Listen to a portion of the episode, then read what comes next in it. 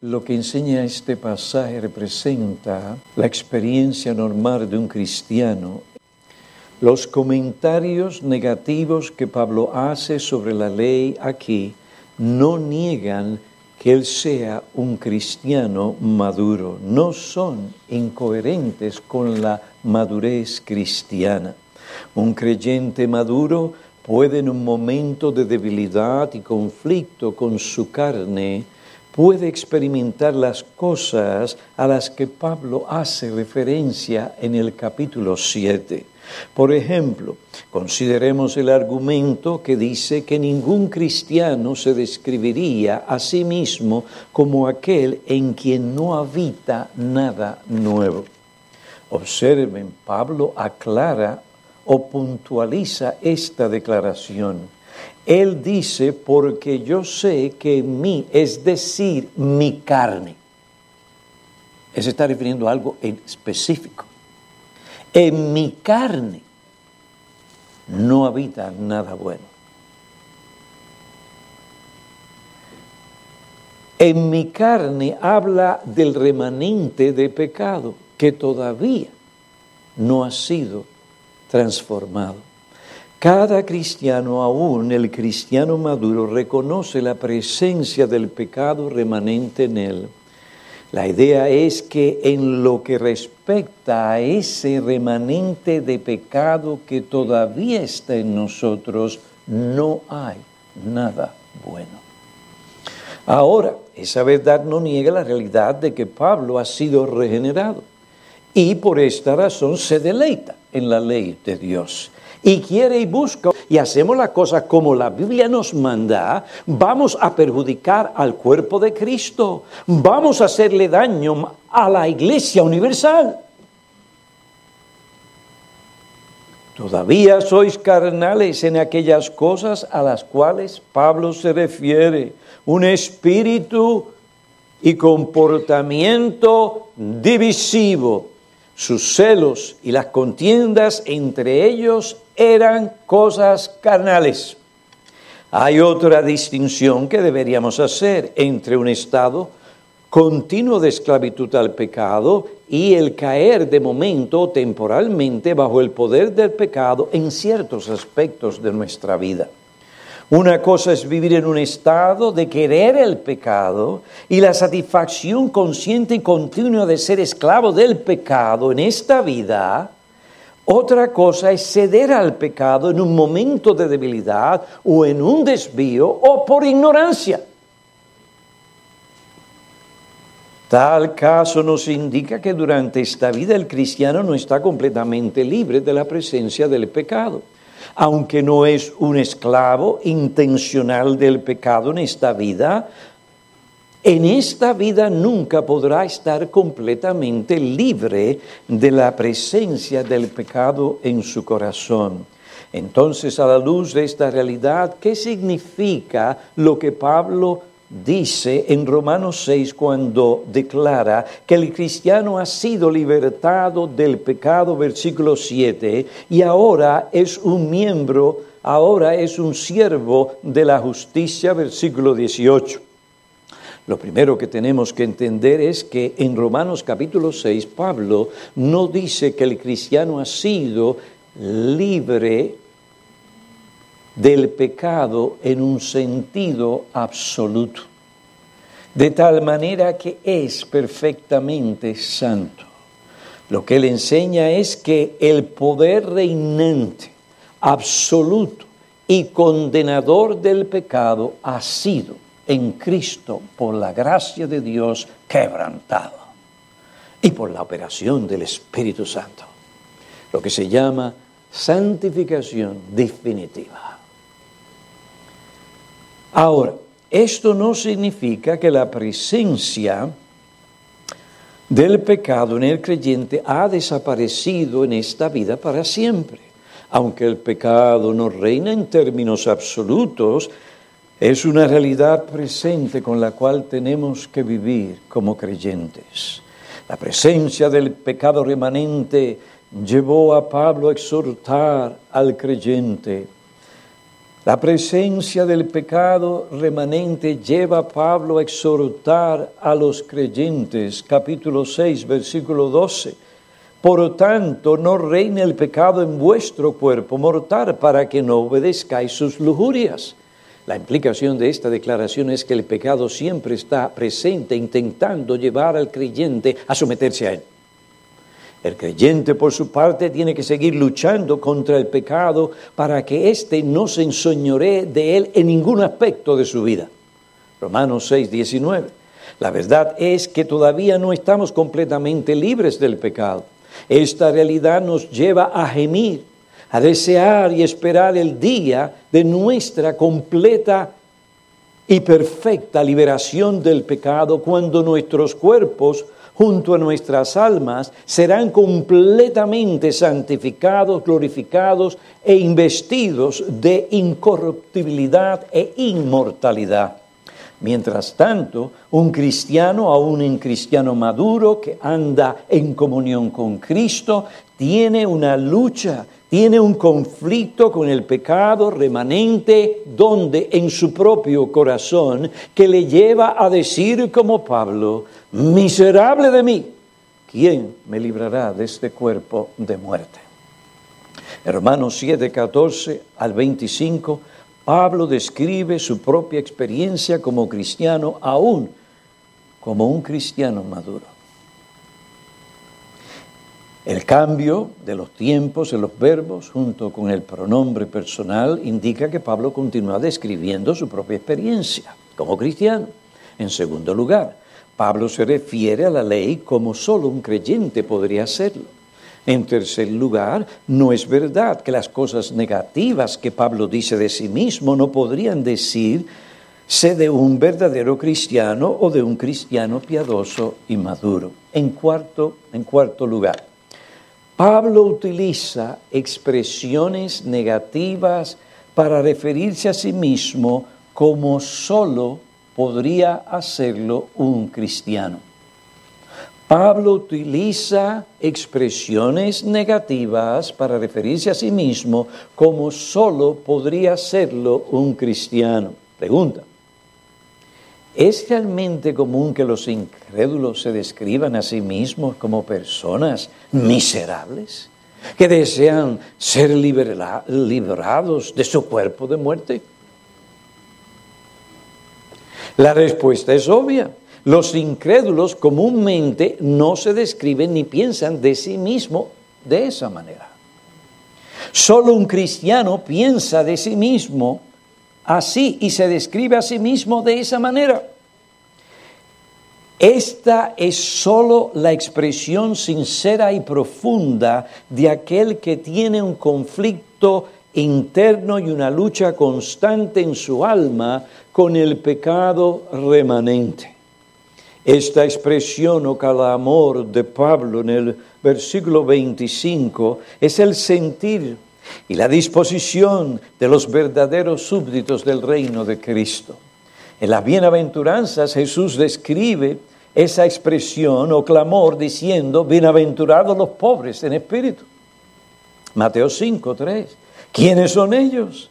Estos son aquellos que reconocen su miseria y bancarrota espiritual y debido a la presencia y actividad del pecado, sí, debido a la presencia y actividad del pecado en ellos. Como personas espirituales pobres claman constantemente a Cristo para que Él trate con sus pecados y los libre de su poder, culpa, contaminación e influencia. Bienaventurados los pobres en espíritu. Si entramos por ahí, sí. Si no, no podemos entrar. Pero una vez entramos por la senda cristiana, todavía seguimos siendo pobres en espíritu.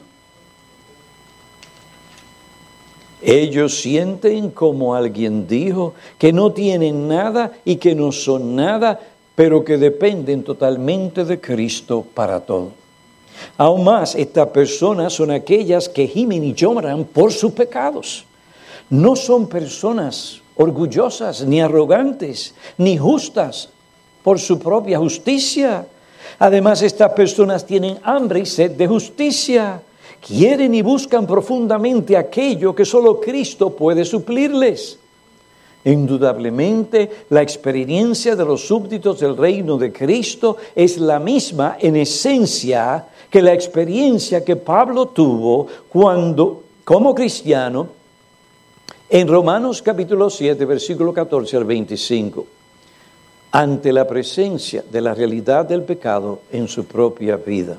Esta experiencia no solo es común, es común de los cristianos en general, sino que también es la experiencia profunda de un cristiano maduro a medida que crece en gracia y en el conocimiento de Cristo y conoce más y más de la profundidad de su corrupción interna.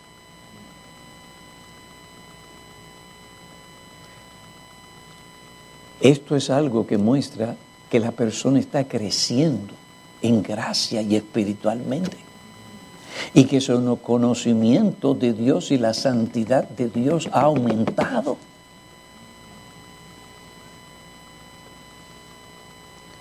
Smith declara, la idea no es que cuanto más maduro seas como cristiano, menos verás y sentirás tu pecado remanente. Y que menos severo será el conflicto con el pecado en tu vida. No, lo opuesto es la verdad. Cuanto más crecemos en el conocimiento y la gracia de Cristo, más nos damos cuenta de la hermosura de la santidad y de qué lejos estamos de lo que anhelamos ser. Cuanto más estimamos la santidad, más odiamos nuestros pecados. Cuanto más aumenta la luz de la gracia en nuestras almas, más suciedad vemos en nuestras propias almas. Mientras más percibimos la pureza de la santidad de Dios y más crece nuestro conocimiento de su justicia y de su ley, las implicaciones de esa ley, sus exigencias internas, más nos damos cuenta de nuestra impureza y suciedad moral. Isaías capítulo 6, versículos 1 al 5. Aún más, mientras mayor sea nuestro deseo y esfuerzo por procurar la santidad, más conscientes seremos o más conscientes somos de la resistencia de nuestro propio pecado remanente.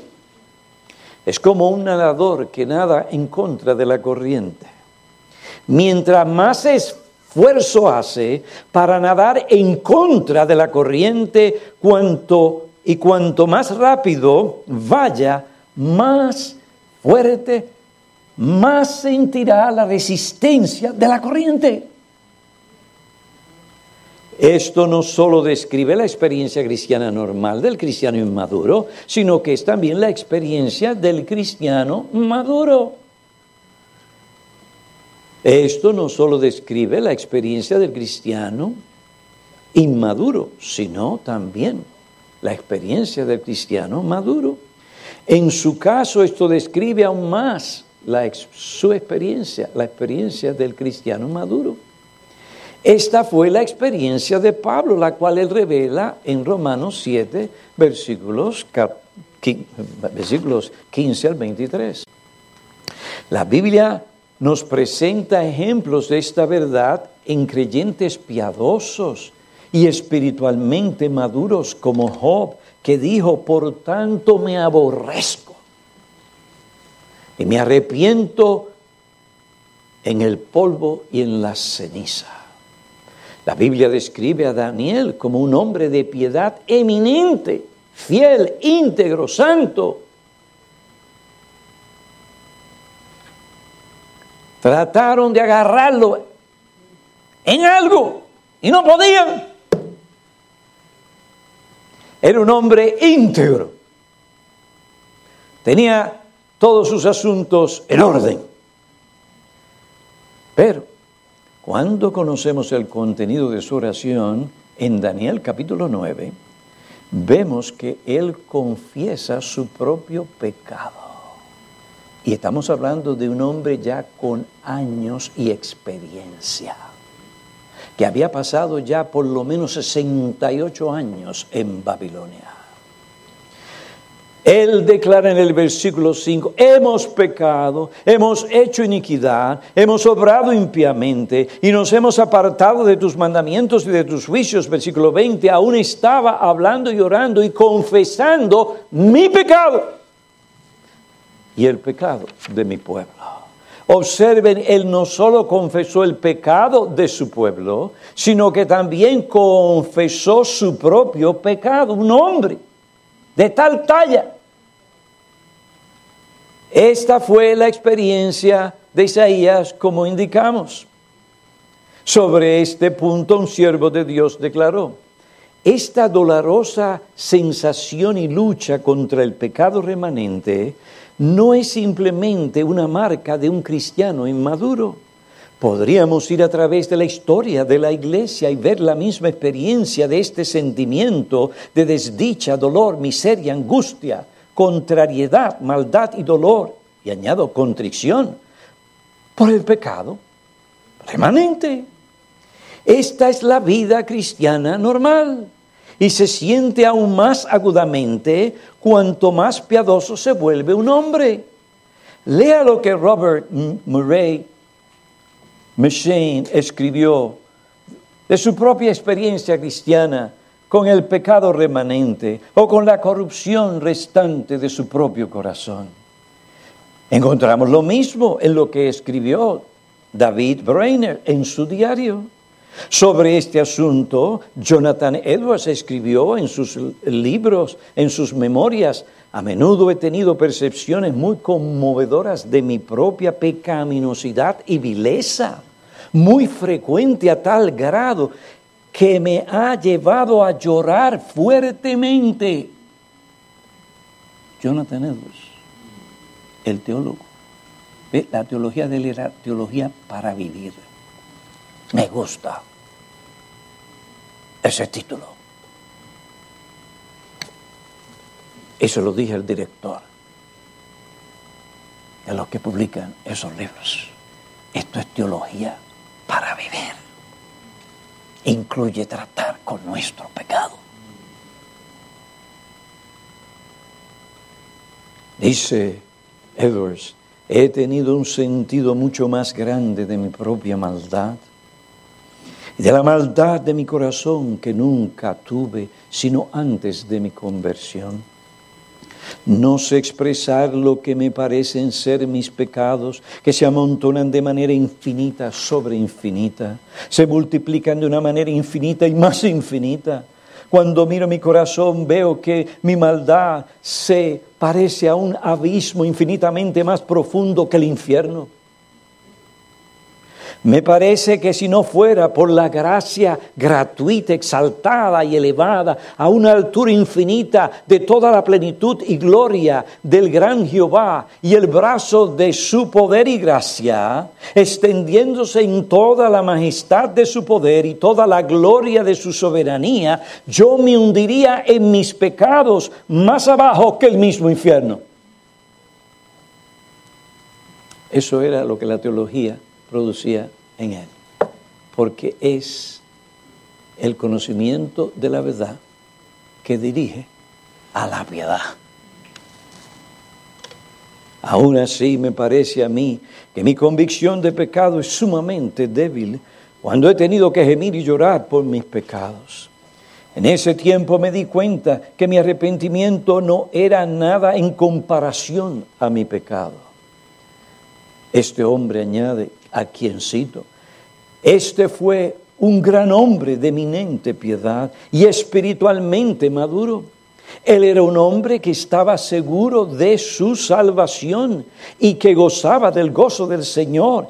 Y aún así él conocía en su propia experiencia lo que Pablo describe de sí mismo en Romanos capítulo 7, versículos 14 al 25. Hermano, al crecer en el conocimiento de cuán pecaminoso es esa bestia que todavía está en nosotros, que se llama pecado remanente.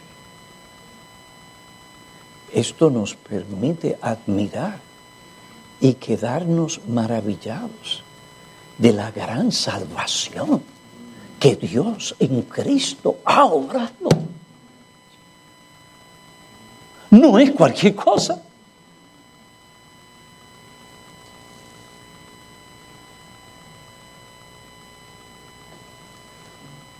Porque la gracia de Dios realmente ha traído salvación.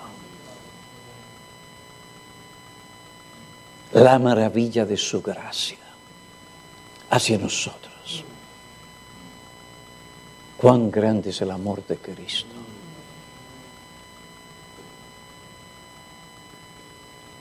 Ustedes ven cuando nos dicen, Ah, pero esa iglesia siempre está hablando de pecado, de pecado, de pecado, de pecado. ¿Dónde está la gracia? ¿Dónde está el amor?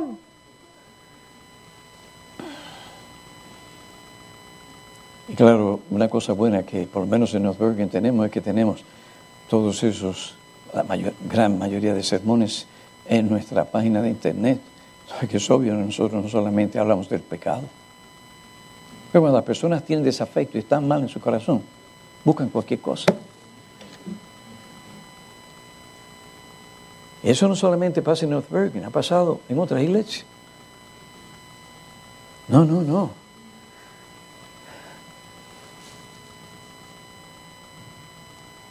El tener la experiencia que Pablo tuvo es lo que nos permite apreciar cada día más el amor de Cristo y el poder de la gracia, de la gracia de Dios. Y ahí podemos ver, al ver nuestra propia pecaminosidad y llegar a un conocimiento todavía mayor de esto, la grandeza del amor de Cristo y la necesidad de Cristo. Y de que tenemos que venir cada día más a Cristo. Ahí está nuestra victoria, hermanos, en venir a Cristo, estar en Cristo y seguir en Cristo y morir en Cristo, con Cristo. El quinto argumento es el conflicto entre los dos yo de Pablo en Romanos 7. Aquí tenemos una persona dividida que va de una forma de ser a otra forma de ser. Hay un conflicto en su persona, un conflicto entre un yo y otro yo. Un yo no hace lo que quiere, sino lo opuesto. Hace lo que aborrece, versículo 14, pero yo soy carnal, versículo 15, porque lo que hago no lo entiendo, porque no practico lo que quiero hacer, sino que lo que aborrezco, eso hago. Ahora, ese que lo hace parece ser otro que no es él. Versículo 17, así que ya no soy yo el que lo hace, sino el pecado que habita en mí. Lo que tenemos que tener en cuenta es lo que Pablo no dice ni infiere. Él no dice que él literalmente no es el que peca. En ninguna manera. El remanente de pecado que mora en él es su remanente de pecado y no de otro, sino de Él. Y Él, y no otra cosa, ni otro ser, es responsable de la presencia y manifestación de ese pecado. En cambio, su punto es que el pecado no es la descripción fundamental y predominante de su verdadero ser. En su hombre interior Él se deleita en la ley de Dios y sirve a la ley de Dios. Esto es fundamentalmente su verdadero yo. Su yo ama la ley de Dios y sirve a la ley divina. El otro yo figurativo es aquel que no hace lo que quiere y anhela hacer. La pregunta es, ¿quién es la persona que Pablo describe que representa fundamentalmente su ser? O su persona. Pues no es el remanente de pecado que mora todavía en él y lucha contra él para que no haga lo que quiere hacer, sino que su verdadero ser o persona es la que ama y busca la santidad. Esto solo se puede decir de aquel que es un verdadero cristiano. Pablo aquí no habla de dos personas que existen a la misma vez en él, sino que él habla de sí mismo, de su experiencia propia. Porque él es un verdadero cristiano, él quiere y desea hacer lo que la ley de Dios exige de él. Pero por otra parte, cuando quiere hacerlo, ahí en ese punto encuentra la oposición y resistencia de su pecado remanente. Lo que nos lleva al sexto argumento, el cual prueba que en Romanos 7, 14 a 25, Pablo se refiere a un verdadero cristiano, incluso un cristiano maduro. Teniendo en cuenta el principio analógico de interpretación, en el que la Biblia es su propio intérprete, podemos afirmar sin duda que la descripción de Pablo en Romanos 7 es similar a la descripción que él mismo hace en Gálatas capítulo 5, versículo 17, sobre el conflicto interno del cristiano. Escribiendo sobre la santificación en la vida cristiana, Pablo dice, porque el deseo de la carne es contra el espíritu y el espíritu es contra la carne pues estos se oponen el uno al otro, de manera que no podéis hacer lo que deseáis. Es obvio que aquí Pablo se refiere al conflicto interno del cristiano. En esta ocasión Pablo describe lo que dice en Romanos 7, versículo 14 a 25, en una forma más breve. Él usa el mismo lenguaje fuerte para describir la misma experiencia cristiana normal de la vida cristiana de cada creyente. Él afirma que hay dos poderes dentro del creyente que él identifica como la carne y el espíritu. Estos dos poderes o principios se oponen el uno al otro para que el cristiano no realice lo que desea y lo que debe hacer. Ahora, ¿significa esto que el cristiano nunca hace lo correcto? ¿Que él nunca obedece la ley de Dios? ¿Que todo lo que hace es pecar? Si eso es así, entonces Cristo murió en vano. Su salvación no logró el propósito para el cual Él se entregó, murió y resucitó. Lo cual fue librar al pecador del dominio de su pecado para que ame, sirva y obedezca libremente a Dios. Tanto la escritura como la realidad dan testimonio de que el verdadero cristiano ama, sirve y obedece a Dios. Ama y sirve la ley de Dios. Romanos 6, 14, porque el pecado no tendrá dominio absoluto como antes en vosotros. La razón, pues no estáis bajo la ley, sino bajo la gracia. Romanos 6, 22, pero ahora, habiendo sido libertados del pecado y hechos siervos de Dios, tenéis para vuestro fruto qué? La santificación y como resultado la vida eterna.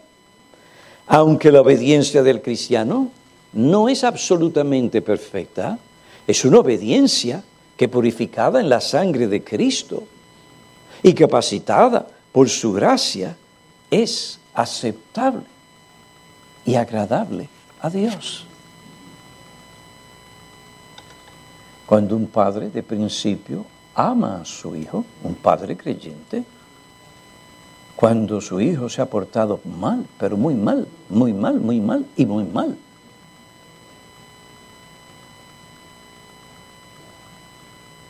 El amor es el cumplimiento de la ley. Eso es obedecer a Cristo. Cuando usted no roba, Está en necesidad, pero no roba. Eso es obedecer a Cristo. Esa obediencia es real. Cuando usted guarda su corazón, vienen imágenes o de momento usted está en el hipermercado, supermercado, como usted quiera llamarlo, y de momento presentan esta revista, aquello y lo otro, y de momento, no. Yo quiero ser fiel a Cristo y fiel a mi Dios. Eso es obedecer a Dios.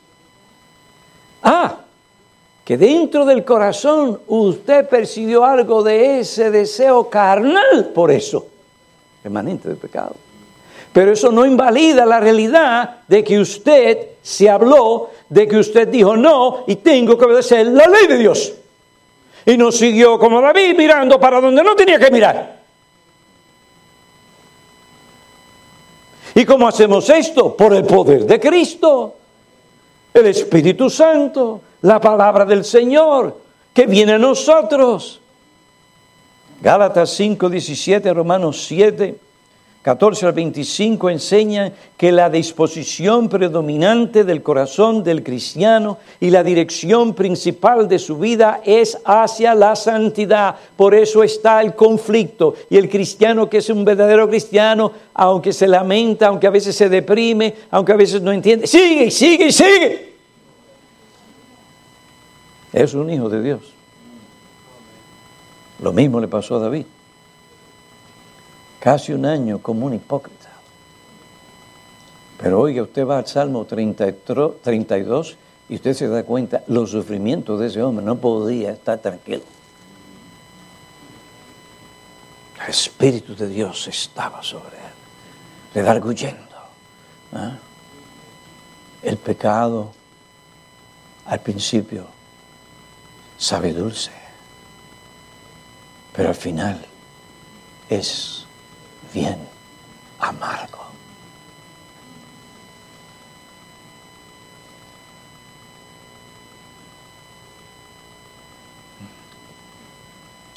Pablo dedica tiempo en Romanos capítulo 8 para explicar con lujo de detalles cómo el creyente derrota y vence en Cristo por el poder del Espíritu el pecado remanente.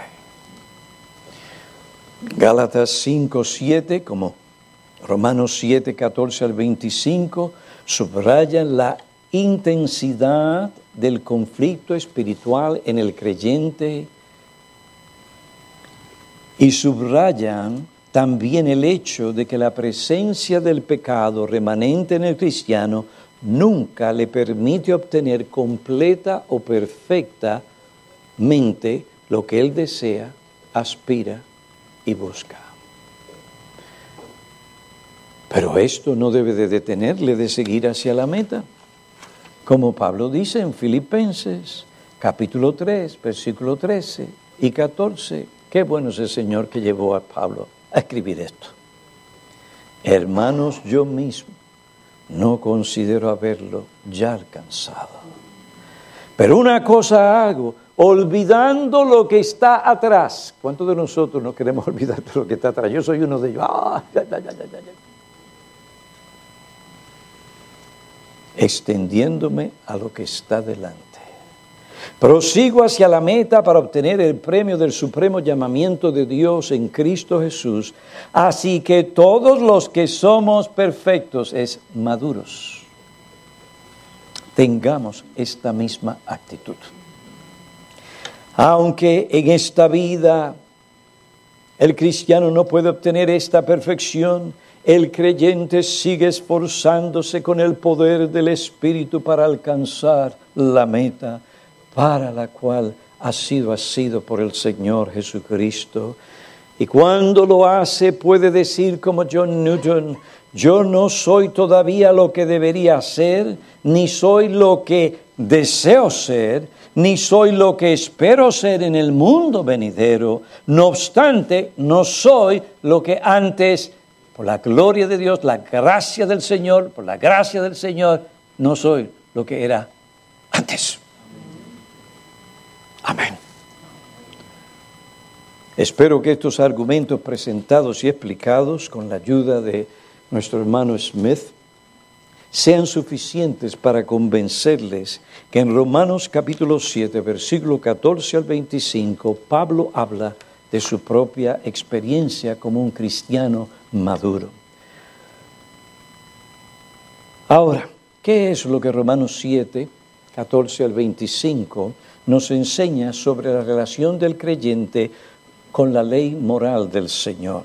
Pues hay tres cosas básicas en este pasaje que este pasaje nos enseña sobre la actitud del creyente, la correcta actitud hacia la ley moral de Dios. En primer lugar, nos enseña que si el creyente toma al pie de la letra o en serio lo que la Biblia declara, estará de acuerdo, como Pablo, que la ley es santa, justa y buena.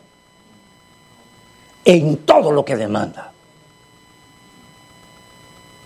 En sus exigencias internas como sus exigencias externas. Por tanto, el creyente no lucha contra la ley de Dios ni la ignora en su diario vivir. Al contrario, está de acuerdo con lo que la ley dice y exige, y aun cuando la ley lo condena. El creyente tampoco siente que la ley es demasiado estricta ni injusta cuando revela su pecado. Ahí dicen por ahí, ah, que Pastor Piñera es muy estricto, muy estricto, muy estricto, muy estricto. Quisiera ser yo estricto. Es la ley de Dios que es estricta, no cambia.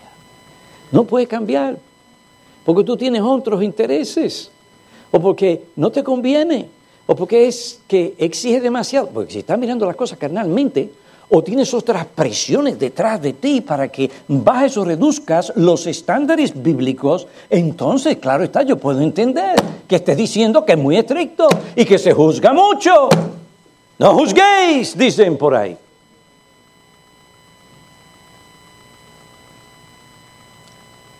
Si un creyente verdadero está así, es que está desviado espiritualmente. Está recte mal. El creyente tampoco siente que la ley es demasiado estricta, ni injusta, cuando revela el pecado, su pecado, ni cuando le reprende por algún deseo, actitud o por cualquier otro asunto en su vida.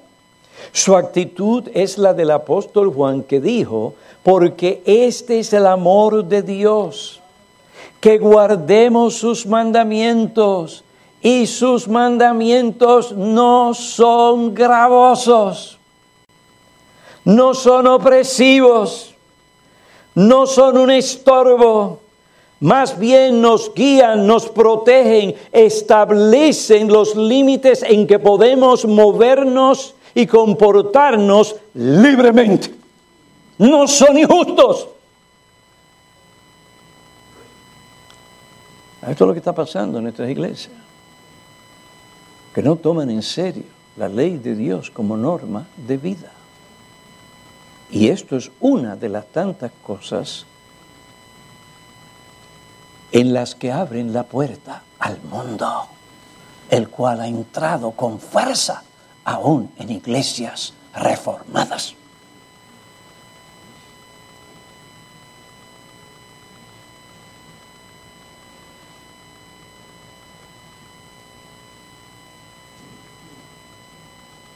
Cuando la ley nos reprende, nuestra actitud siempre debe ser la actitud de David, la que él manifiesta en el Salmo 51.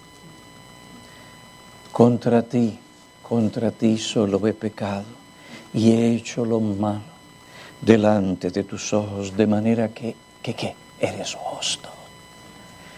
Cuando hablas, ¿a qué se refiere? Eres, tu ley es justa cuando me condena por mi adulterio.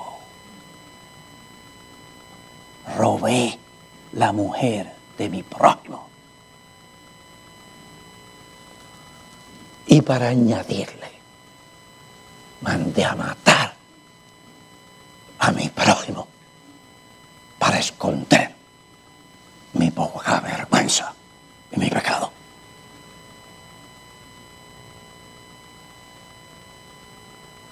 Pero David era un hijo de Dios.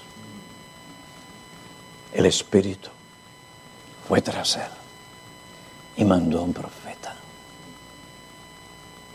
que le dijo, tú eres ese hombre. Y en ese sentido, hermanos, cada uno de nosotros somos ese hombre.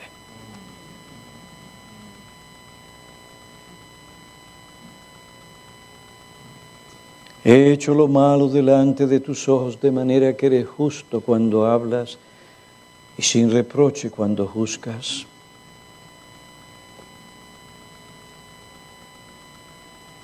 Qué preciosa se hace la sangre de Cristo en términos prácticos en lo que respecta a nuestra experiencia. Con una mala conciencia podemos ir a la fuente para que en la virtud de esa sangre nosotros recibamos perdón.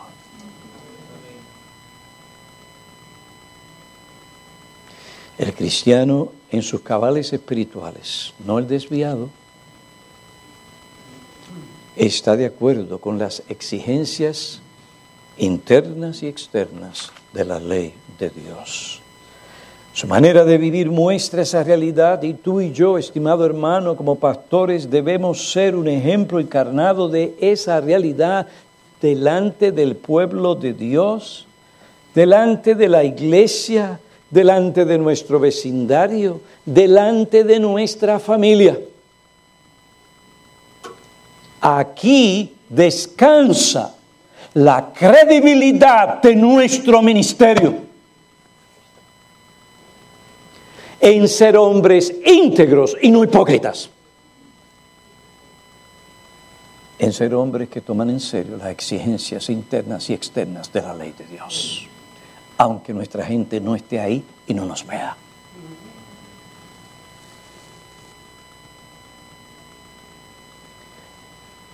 Hermanos, es de tener en alto la ley de Dios y tomarla en serio.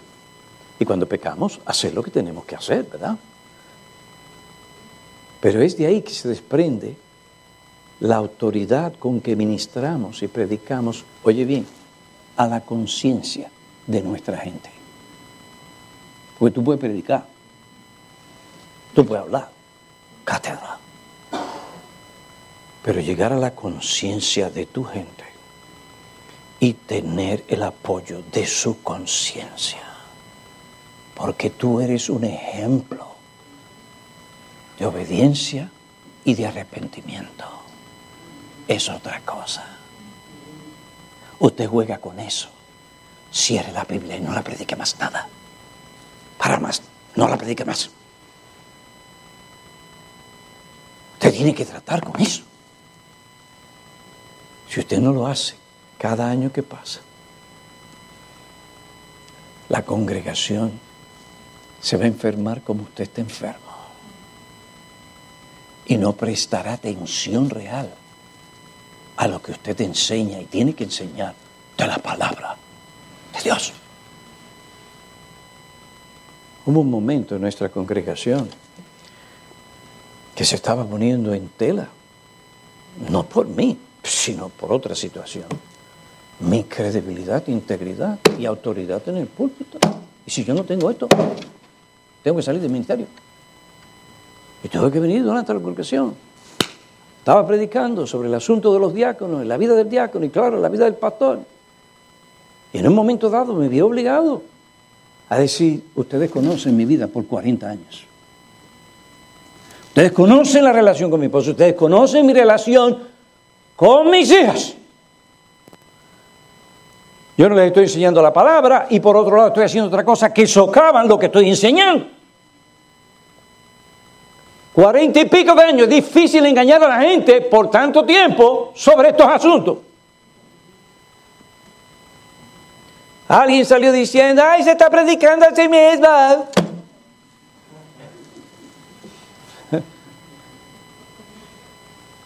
Perdió el punto. Pero óigame, ese día yo recibí llamada, pastor desde la Florida, eso es verdad y nosotros damos testimonio de eso. Perfecto, no. Mi esposa es la primera vez decir, pastor Piñero, perfecto. Pero íntegro. Le pida perdón a Priscila. Ay, lo que me espera cuando salga de aquí. Eso sí, y mis hijos también. Hermano, esto es importante. Usted va a ministrar. Usted quiere la manifestación de Cristo en su propia vida y de Dios. ¿Qué dice Juan? Capítulo 14. Si guardamos sus mandamientos. ¿ah? Él vendrá, el Padre y el Hijo, y se manifestará. Eso es lo que queremos, que se manifieste en nuestra vida y se manifieste en la iglesia. Y cuando usted predica, porque la iglesia sabe que usted no es perfecto, el iglesia sabe que yo no soy perfecto, olvídese, eso está comprobado 20 mil veces. Pero cuando usted predica, tiene la conciencia de la gente, usted toma en serio la palabra de Dios, y cuando está mal, oye, usted está mal. Menos los otros días, usted sabe que con todo este revolú de las cosas que pasan, detrás del telón de una iglesia, una conferencia, una actividad, oiga, están las cosas, hay detalles habidos y por haber. De momento aparece que algo sucedió, y no quiero decir lo que fue. Bueno, pero el punto fue, algo, yo llamo a uno de los técnicos y le digo, óyeme, pero ¿qué pasa? ¿Cómo es posible? Solo voy a decir, que la voz de mi esposa se esté oyendo allá afuera, en YouTube. Y claro, yo me estaba dando cuenta que, oye, estaba hablando no, no suave.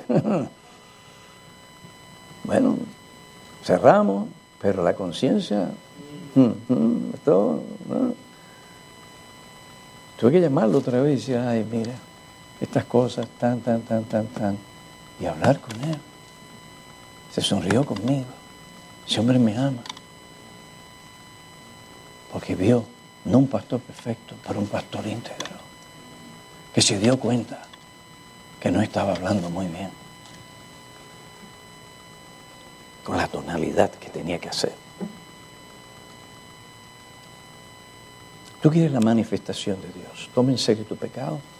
Toma en serio los mandamientos de Dios como una norma de vida.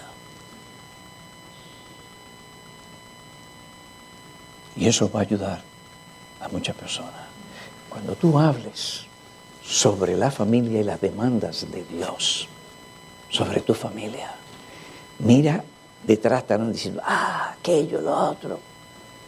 Pero ellos saben en lo profundo de su conciencia que lo que Dios dice en su palabra se puede hacer, se puede hacer, se puede alcanzar en el poder de Dios. No en el grado de absoluta perfección, pero sí en una forma real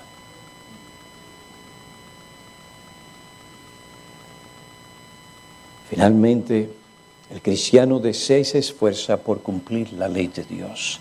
Él sirve con su mente y voluntad a la ley de Dios, versículo 22. Pablo dice, os hicisteis obedientes de corazón. El que ama al Señor, y voy a repetirme aquí, el que ama al Señor según el Señor Jesucristo guarda sus mandamientos. El que tiene mis mandamientos y los guarda, ese es el que me ama. Y el que me ama será amado por mi Padre, y yo lo amaré y me manifestaré a él. ¿Deseas tú, pastor, la manifestación de Dios y de Cristo en tu vida, en tu ministerio, en tu hogar, en medio de los santos? Esfuérzate sinceramente por guardar los mandamientos de Cristo. Y si falla, confiésalo. Trata con ello. Y mejora. Cumple. Ve a la fuente, primera de Juan, capítulo 1, versículo 9. Hoy en día estas cosas no se conocen y por eso no está la real manifestación del Espíritu de Dios en la iglesia. Hay cátedra, hay enseñanza, muchas veces buena, pero ¿cómo está la condición de la iglesia? Eso es lo que a mí me preocupa. Eso es lo que me preocupa. ¿Cómo está la condición de mi corazón y de mi gente realmente? Pero cuando estas cosas no se tratan, no se toman en serio, entonces hay que llenar el vacío que esto produce con más sensacionalismo, efectos extraordinarios. Cátedra en el púlpito.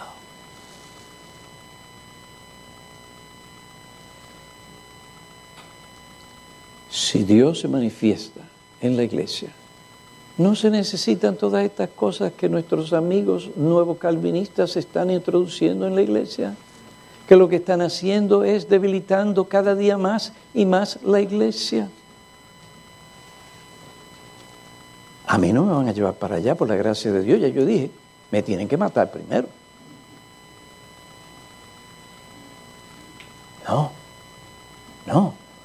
Lo que buscamos es la realidad y la esencia de la verdadera religión experiencial y del poder de Cristo y la comunión con Cristo. Oiga, cuando eso está, usted no necesita la otra cosa, porque lo más importante, usted lo tiene. Está lleno de Cristo. Y si eso no lo hace, no queremos buscar otra cosa para hacerlo. Y repito y termino con esto. Cuando yo iba a Trinity como miembro por cuatro años, Trinity Baptist Church, óigame, ¿qué me mantenía allí con gozo? Yo tengo mi Biblia escrita por ahí, por todas partes. Esa es la Biblia que quiere mi hija. Pastor Martín predicando, y aplicando la palabra. Y, uno ahí pegado, pegado, pegado, y, escribiendo. Y, oye, usted salía de allí, algo especial pasó allí. Estos fueron unos tiempos muy buenos de avivamiento en aquella iglesia. Gracias a Dios que me permitió estar en esos días allí. ¿Y qué era lo que me tenía pegado? No era que habían actividades sociales que venían a mi casa, me visitaban y me decían, ¿cómo tú te sientes? Vamos a tomar un poco de café bustelo. Eh, pero, un momentito, un momentito. Todas esas cosas tienen su momento y su tiempo. Yo lo entiendo y yo lo confieso. Pero que yo me acuerde, yo no me acuerdo que nadie me invitó en Trinity por cuatro años a tomar café, bustelo.